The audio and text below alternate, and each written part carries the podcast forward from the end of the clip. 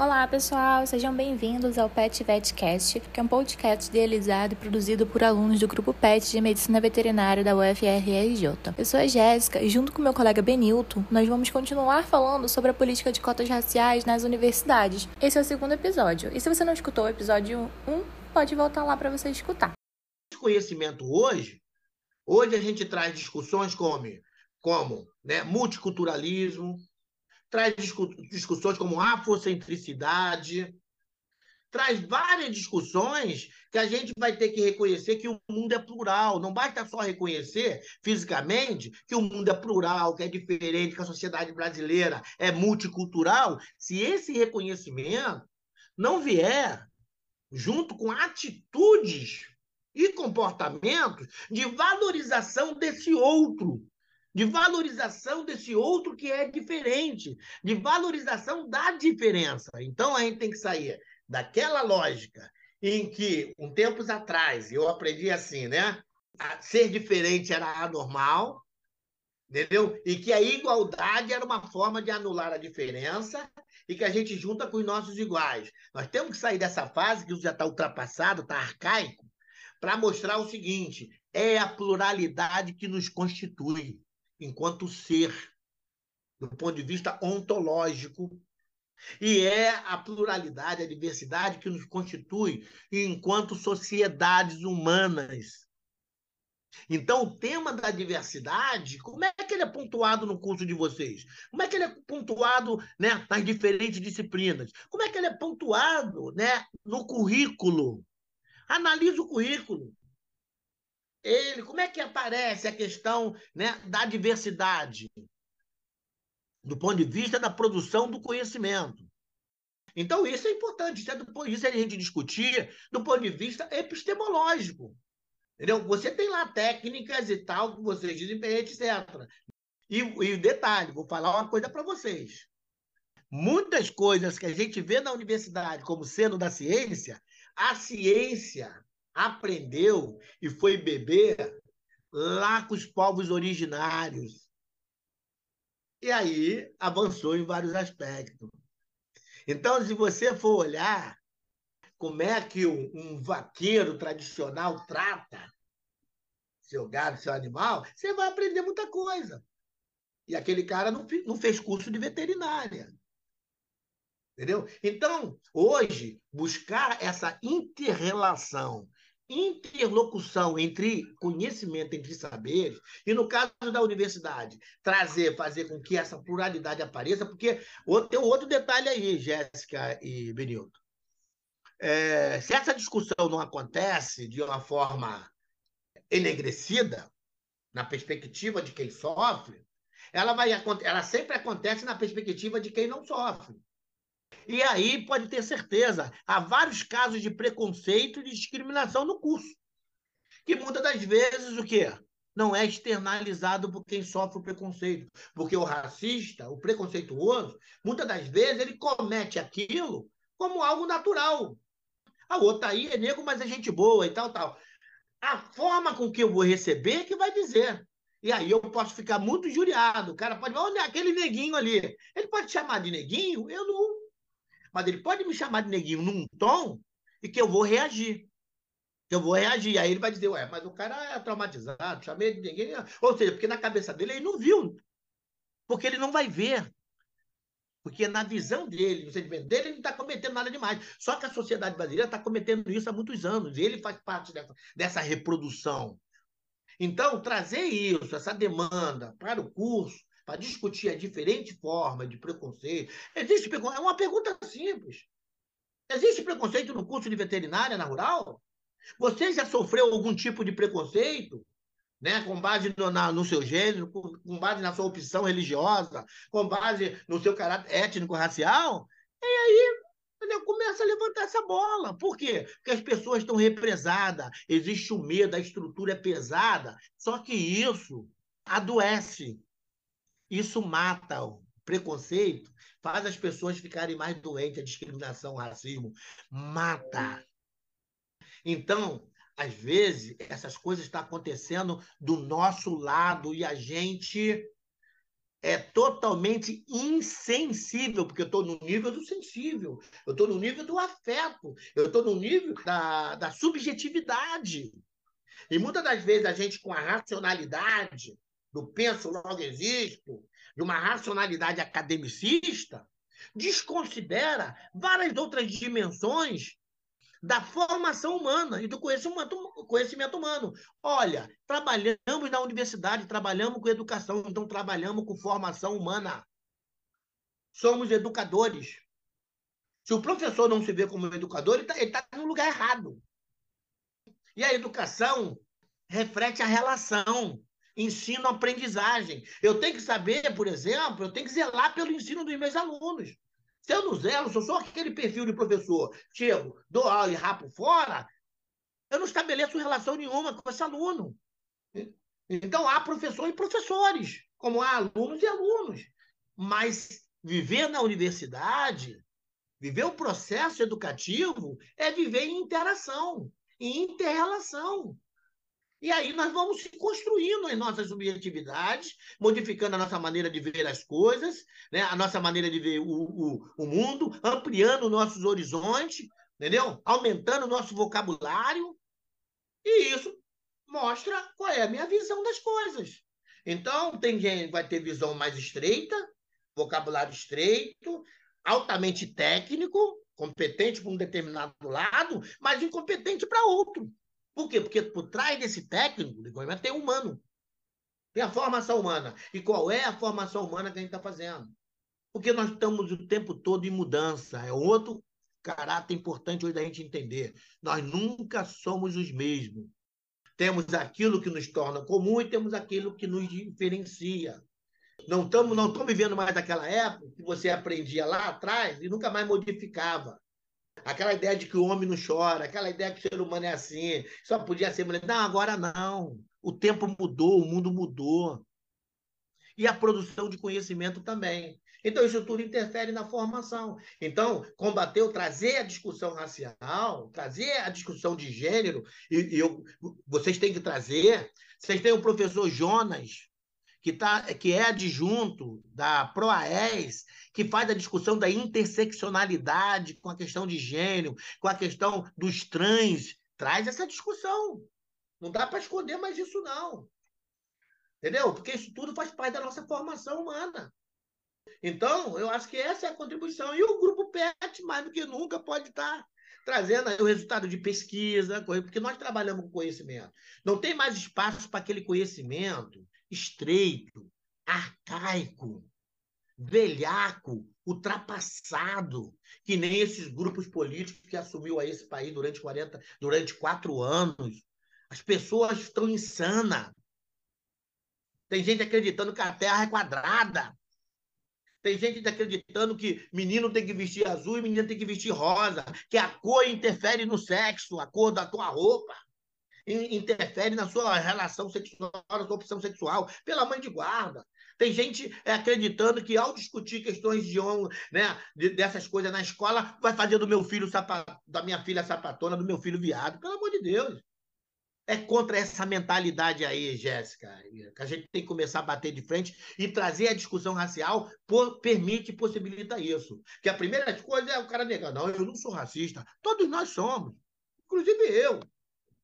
E essa é a primeira condição da gente começar a buscar um processo de ruptura para romper com o racismo que está em mim e com o racismo que está na sociedade. Como para romper com o machismo que está em mim e o machismo que está na sociedade. Por quê? Porque nós somos fruto das relações. Sujeito de um lado e estrutura do outro.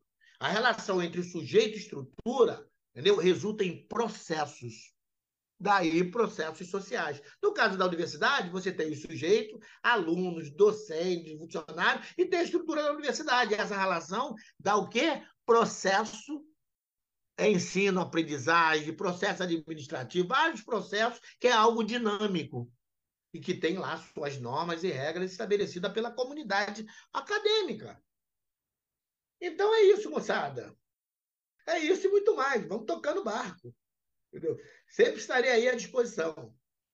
É muito importante, professor. Você falou tudo. É ter essa interseccionalidade. essa tem interseção entre. Interseccionalidade, o termo é, é exatamente essa palavra.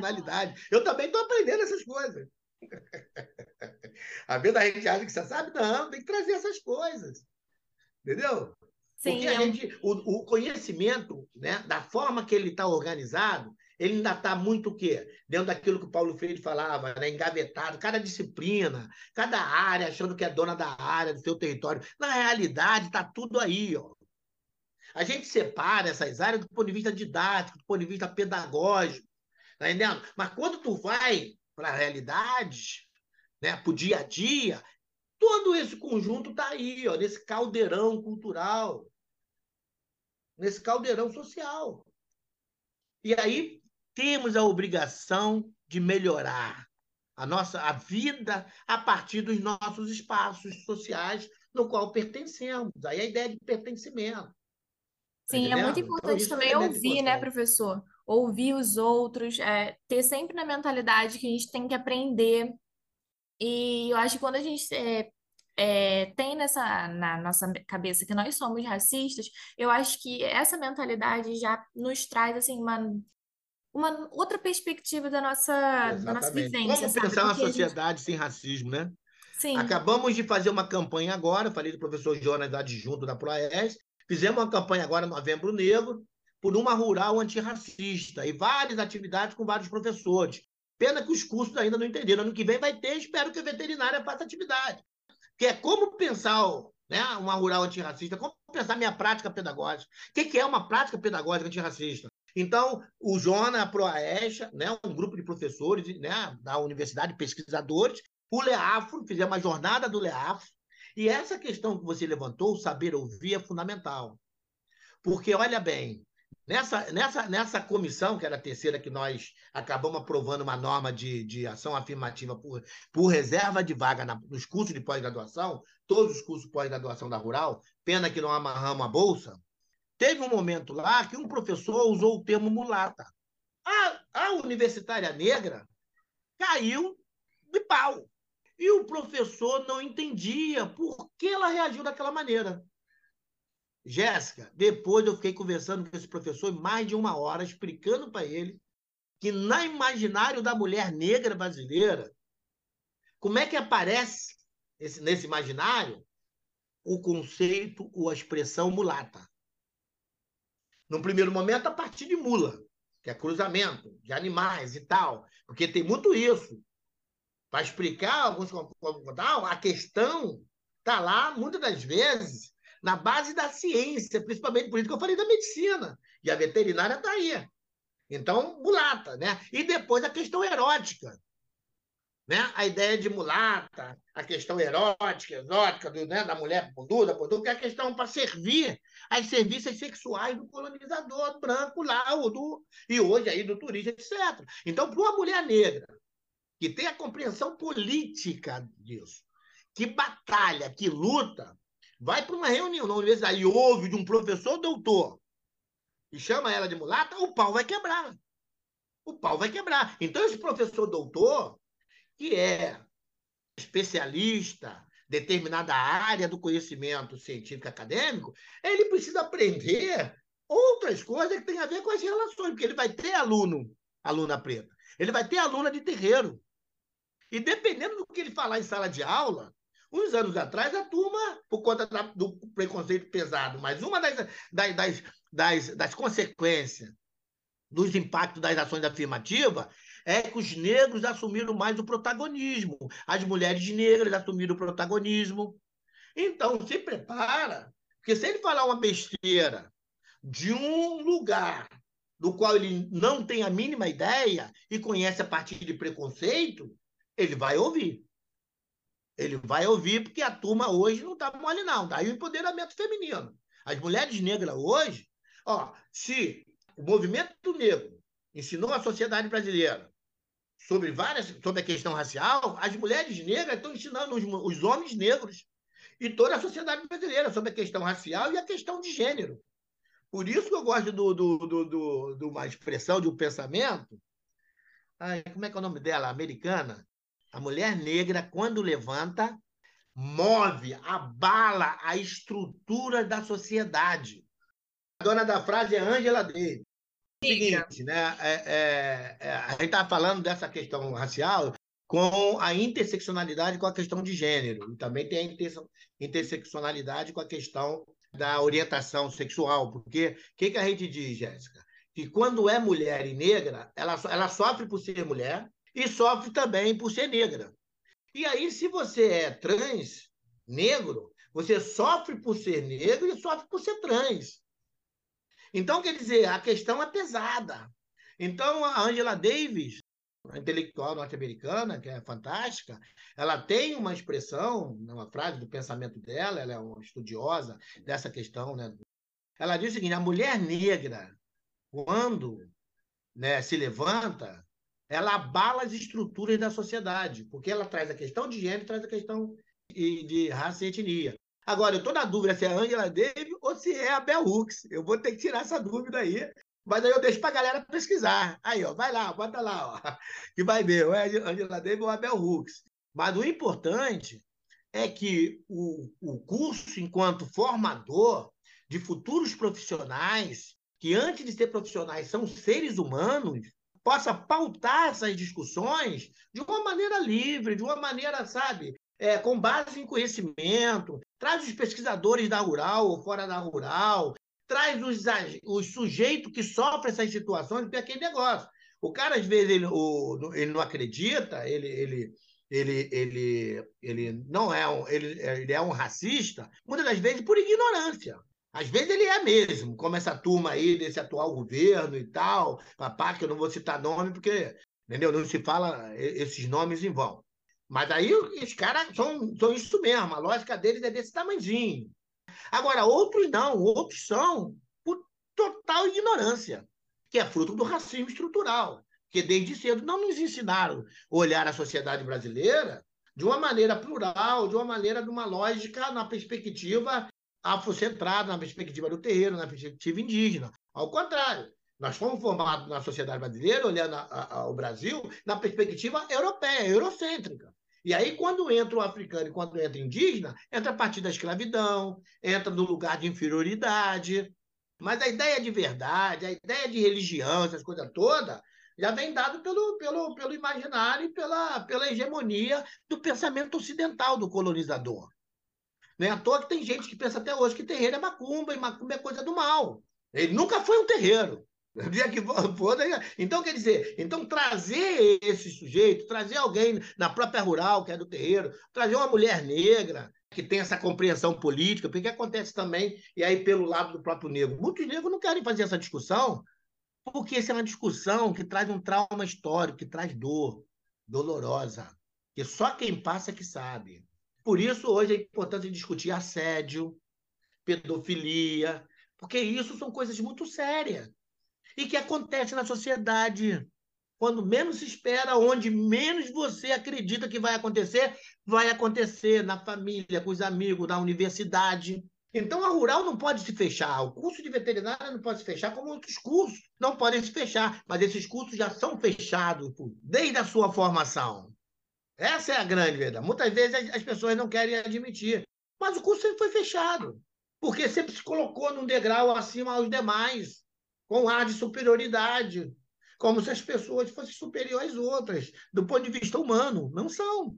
Pode ter ampliado conhecimento, conhecer técnica e tal, parará, mas outras também têm. Então, é, é, reeducar as relações sociais passa por rever essas questões. Hoje eu estava escrevendo um texto com um amigo nosso para a gente sair do cânone, desaprender o cânone, para poder aprender outras coisas. Porque senão, porque o cânone, o já parte daquela questão da verdade, né? da questão da autoridade intelectual, né? Eu preciso aprender outras coisas. Para eu aprender outras coisas, eu tenho que estar aberto a essa aprendizagem. Aprendizagem não pode ser uma coisa fechada em si mesmo. Entendeu? Então, isso é fantástico. E trazer isso para a formação, diretamente com os alunos, é fantástico. Entre os próprios alunos, encontrar, nós vamos trocar e etc. Então, Jéssica, a questão racial é uma questão fundamental. Por isso que ela incomoda. Ela incomoda, Jéssica.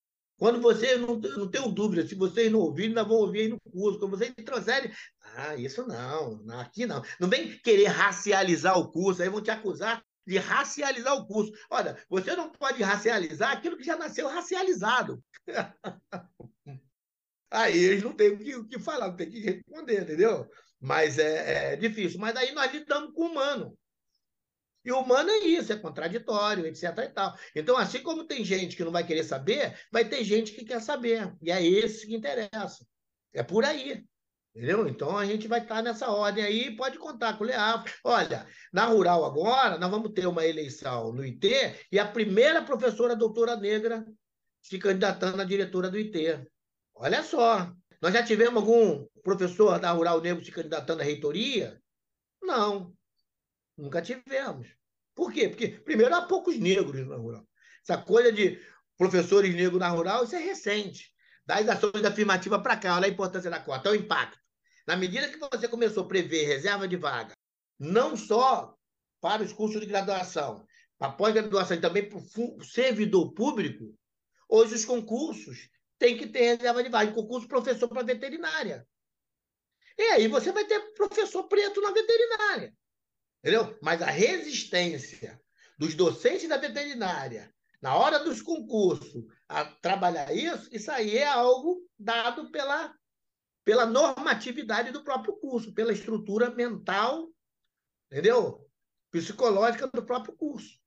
E eles vão dizer, não, mas nós estamos é, é, é, não estão sendo preconceituosos. Por quê? Porque você vai criar uma série de critérios e que nessa lógica do critério, você vai botar um sarrafo lá em cima, de maneira que essa coisa de passar os melhores né, não, vai, não vai considerar quem são essas pessoas com a trajetória delas para chegar até aqui. Não tem aquela musiquinha? Eu, eu, gosto muito dessa música do Carrido, né? É, Você não sabe o quanto eu caminhei para chegar até aqui. Eu sei, para chegar até aqui, professor doutor, né, associado e tal, eu fui lá, ó, auxiliar de pedreiro, militar, tá entendendo? Muita marmitinha, muito trabalho carteirinha humilhação, e às vezes tem que né, ficar na sua, para ir furando os bloqueios. Furando a bolha, desculpe, furando as bolhas. Então, não é aí imagina a mulher negra. Tua então, mulher não, a mulher negra trans, né? A mulher negra lá, tá louco. Então, as dificuldades já estão postas pela estrutura. Cabe a nós refletirmos, conhecer melhor isso e mudar essa lógica. E eu acho legal trazer esse debate para a veterinária. Já, já, passou da hora. Sim, com certeza, professor. Avisa meus amigos aí. Eu achei ótima a indicação, o ponto de vista assim excelente. Eu acho que nós realmente precisamos trazer essa discussão para cá, trazer essa interação sociocultural aqui para nós, porque eu também acho que já passou da hora. E é nesse contexto assim que a gente, você é, comentando né, dessa professora, é, eu estava aqui refletindo, né? Isso é uma outro, outro ponto de discussão, assim, porque olha quanto tempo que nós temos de universidade, né? E agora que nós temos uma professora negra se candidatando. Olha só. É. Né? Aí também entra é. o impacto da, da, do sistema, é, da, da cota racial, né? Do quão importante é, é. O impacto hoje é você ter mais pessoas né, no ambiente acadêmico. E a presença dessas pessoas quer queira ou quer não, modifica o ambiente. Por tudo que ainda vai acontecer. Desde a tensão, conflito, as cooperações, o diálogo, as interações. Está entendendo? É, esse é o mérito da, da, da reserva de vagas. Entendeu? Não vai resolver o problema do racismo, mas vai colocar as possibilidades e, a partir daí, discutir sobre essas coisas. Então, se nós não tivermos o professor negro, o professor trans, para discutir isso, nós vamos discutir como se fôssemos eles, e não somos. Então a gente tem que estar tá aí. Então, chamar um professor negro, como vocês me chamaram para conversar sobre essas coisas, é importante. Sim, e a gente, por outro lado, nós mesmos, né? temos que estar à disposição para poder fazer esse diálogo. É possível que a gente encontre alguns que não vão estar. Não, não quero conversar com o branco. Mas aí é, a gente vai lá, a gente vai né, trabalhando essas questões. Estamos na mesma universidade. Então, o ser rural está em nós também. Tem uma turma mais antiga aí que diz que a rural é só seropédia. A rural agora é multi, multicamp. Ela é Nova Iguaçu, ela é Três Rios, ela não é só seropédia. Então, a gente tem que romper também com o serocentrismo. Foi um termo que nós cunhamos lá atrás, por conta dessa distância, não só física, mas social, imaginária entre Nova Iguaçu e Seropédica. Não, Nova Iguaçu é aqui, é vizinho de Seropédica. Num pulo eu estou em Seropédica, Nova, né? Seropédica é vizinho de Nova Iguaçu, então podemos interagir mais. Entendeu? Então, a busca disso é importante também. Podemos sim, professor. E eu acho essa interação assim extremamente importante para agregar conhecimento, sabe? Porque nós precisamos realmente discutir sobre isso. Precisamos é isso muito, professor. E a gente precisa, é aquela questão da representatividade que nós estávamos falando, né? Nós precisamos ouvir de um outro ponto, do ponto representativo da, da situação. E, como você falou, né? Saber ouvir é uma arte. Para que o nosso vocabulário, o nosso diálogo, outras perspectivas. Então, o momento, né? E aí é o caráter que eu gostaria de encerrar essa conversa. É, o momento né, com as políticas de ações afirmativas, com a retomada no que vem dessas políticas e tal, é um momento de grande aprendizado. Né? É um momento de grande aprendizado. O que nós já acumulamos, como nós estamos, entendeu? o que precisamos ainda melhorar. Tá entendendo? Então, esse é o momento que a gente vai inaugurar a partir do ano que vem e temos que estar aí na graduação e na pós-graduação entendeu? Fazendo esse debate desse lugar que é o lugar da produção de conhecimento, que é o lugar da formação né, de profissionais altamente qualificados, lugar de formação de seres humanos altamente qualificados do ponto de vista técnico, né, em determinado campo da área do conhecimento científico, e nesse caso, né, a medicina veterinária. É com isso que a gente né, é, encerra a nossa fala. Tá? Um axé e um guzo para todo o povo da veterinária.